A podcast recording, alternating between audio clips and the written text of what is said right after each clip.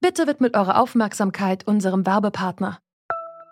Die Suche nach geeigneten Mitarbeitenden kann viel Zeit in Anspruch nehmen, muss sie aber nicht unbedingt, denn man kann sich helfen lassen. Zum Beispiel mit den Premium-Stellenanzeigen von Indeed, denn damit wird eure Stellenanzeige in der Suche sichtbarer und Bewerberinnen und Bewerber werden schneller auf euch aufmerksam. Indeed schenkt euch jetzt 75 Euro Startguthaben für eure Premium-Stellenanzeigen. Klickt dazu auf den Link in den Show Notes. Es gelten die AGB. Viele von uns verfolgen den Fortgang des Impfprogramms, manche mit Argusaugen. Viele Menschen warten ungeduldig, ja sehnsüchtig auf den Tag, an dem sie geimpft werden können. Das hat Alina Büchs gesagt, die Vorsitzende des Deutschen Ethikrats in der Bundespressekonferenz am 4. Februar.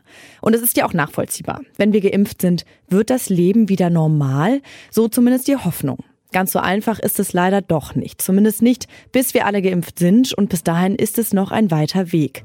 Die Bundesregierung hat zwar einen Impfplan aufgestellt, aber der wird auch heftig diskutiert. Wir fragen uns deshalb, wer sollte wann geimpft werden und warum? Es ist der 4. Februar. Ihr hört Detektor FM und ich bin Amelie Baerbuth. Hallo. Zurück zum Thema. Seit dem 27. Dezember wird in Deutschland gegen Corona geimpft. Allerdings ist nicht genug Impfstoff da, um alle auf einmal zu impfen, die das auch wollen. Also müssen Prioritäten gesetzt werden. Der Deutsche Ethikrat, der hat schon im November vergangenen Jahres ein Positionspapier vorgestellt, in dem er Empfehlungen zur Priorisierung ausgesprochen hat. Erarbeitet wurde dieses zusammen mit der Ständigen Impfkommission des Robert Koch Instituts sowie mit der Leopoldina der Nationalen Akademie der Wissenschaften. Laut diesem Plan gibt es vier Gruppen, die nacheinander geimpft werden. Wo genau die Prioritäten liegen, stellen wir euch jetzt vor. Höchste Priorität Gruppe 1. Das sind Menschen über 80 Jahren oder Menschen mit einem besonders hohen Infektionsrisiko. Also auch manche Pflegekräfte und Teile des medizinischen Personals. Alte Menschen sind schließlich besonders gefährdet, an Corona zu sterben und Krankenpfleger zum Beispiel setzen sich aufgrund ihres Jobs einem höheren Risiko aus, sich anstecken zu lassen oder auch Beschäftigte auf Intensivstationen, weil sie mit vielen Menschen direkt in Kontakt kommen. Hohe Priorität. Gruppe 2. Das sind Menschen über 70 Jahren oder jene, die unter bestimmten Vorerkrankungen leiden. Dazu gehören zum Beispiel Demenz, aber auch Menschen, die ein Spenderorgan haben. Zusätzlich darf sich eine Kontaktperson impfen lassen. Ebenfalls in Gruppe 2 fallen noch einige Berufsgruppen, zum Beispiel Pflegende von Menschen mit geistigen Behinderungen oder Mitarbeiterinnen von Unterkünften für Geflüchtete und Obdachlose aber unter bestimmten Umständen auch Polizistinnen, zum Beispiel wenn sie auf Demonstrationen eingesetzt werden.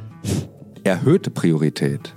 Gruppe 3. Hierzu zählen zunächst einmal alle, die älter als 60 Jahre sind, sowie Menschen mit weiteren Vorerkrankungen. Für die Gruppe 3 sind das Krankheiten wie Asthma, HIV, Krebs oder andere schwere Vorerkrankungen, aber auch psychische Krankheiten wie eine starke Depression. Dazu kommen eine ganze Reihe an Berufen, die einem erhöhten Risiko ausgesetzt sind oder als besonders relevant bewertet werden. Zum Beispiel Lehrerinnen und Lehrer, alle weiteren Polizistinnen und Polizisten und auch hohe Positionen bei staatlichen Instituten.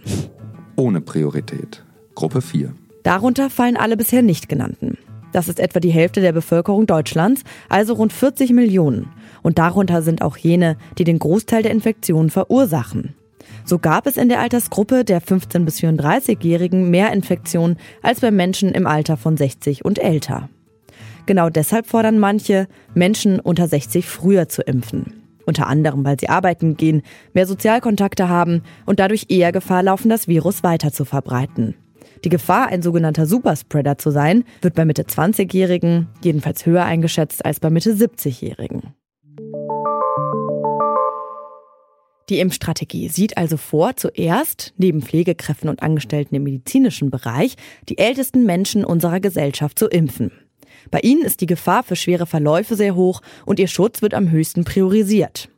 Aber es gibt ja auch Rentner und Rentnerinnen, die nicht im Pflegeheim wohnen, sondern ohne Kinder in einem großen Haus mit Garten und die haben teilweise die Möglichkeit, sich relativ komfortabel zu isolieren. Andererseits gibt es junge Menschen mit Vorerkrankungen, die erstmal lange Zeit am gesellschaftlichen Leben nicht teilnehmen dürfen. Wie diese Entscheidungen zustande gekommen sind, das wollte ich von Volker Lipp wissen. Der Rechtswissenschaftler ist stellvertretender Vorsitzer des Ethikrats, der die Bundesregierung berät. Ihn habe ich gefragt, ist es richtig, nach Alter zu entscheiden, wer wann geimpft wird?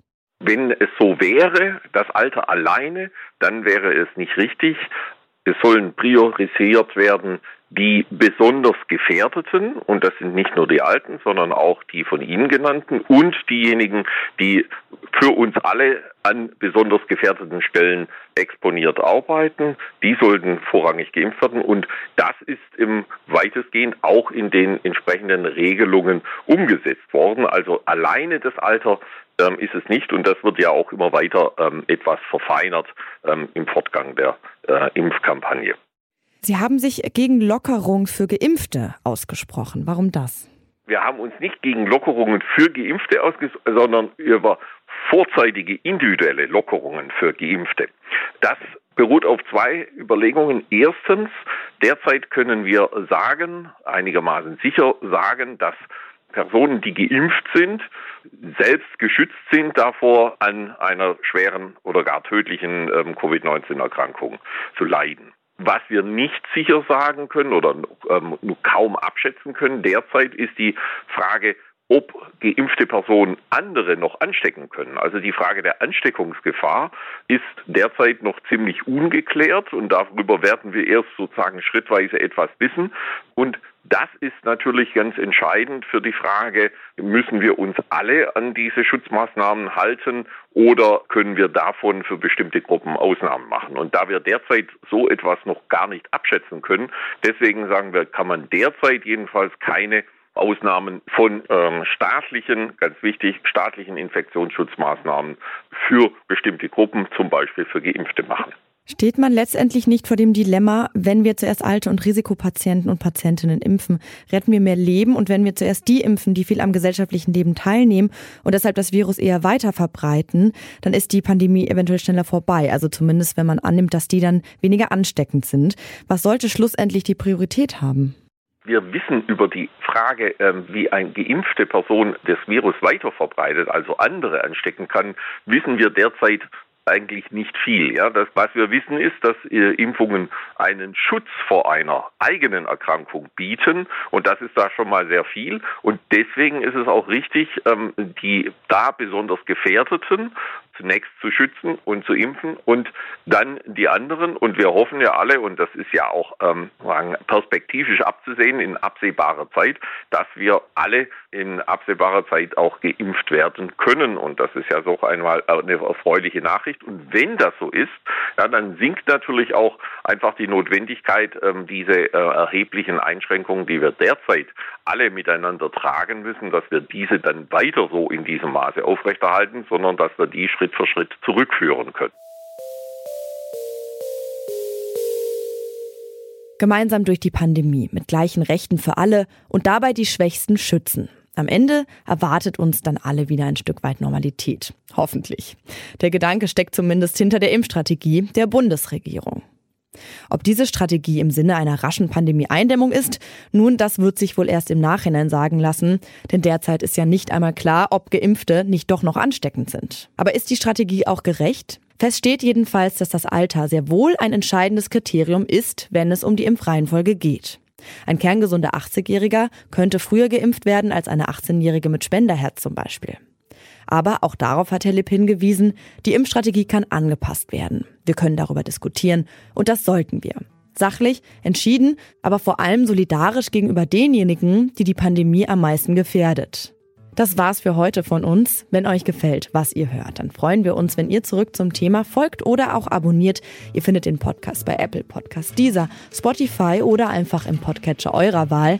Und an dieser Folge zurück zum Thema haben mitgearbeitet Anton Burmeister, Max Königshofen und Andreas Popella. Chef vom Dienst war Dominik Lenze und mein Name ist Amelie Baerbutt. Bis zum nächsten Mal. Ciao.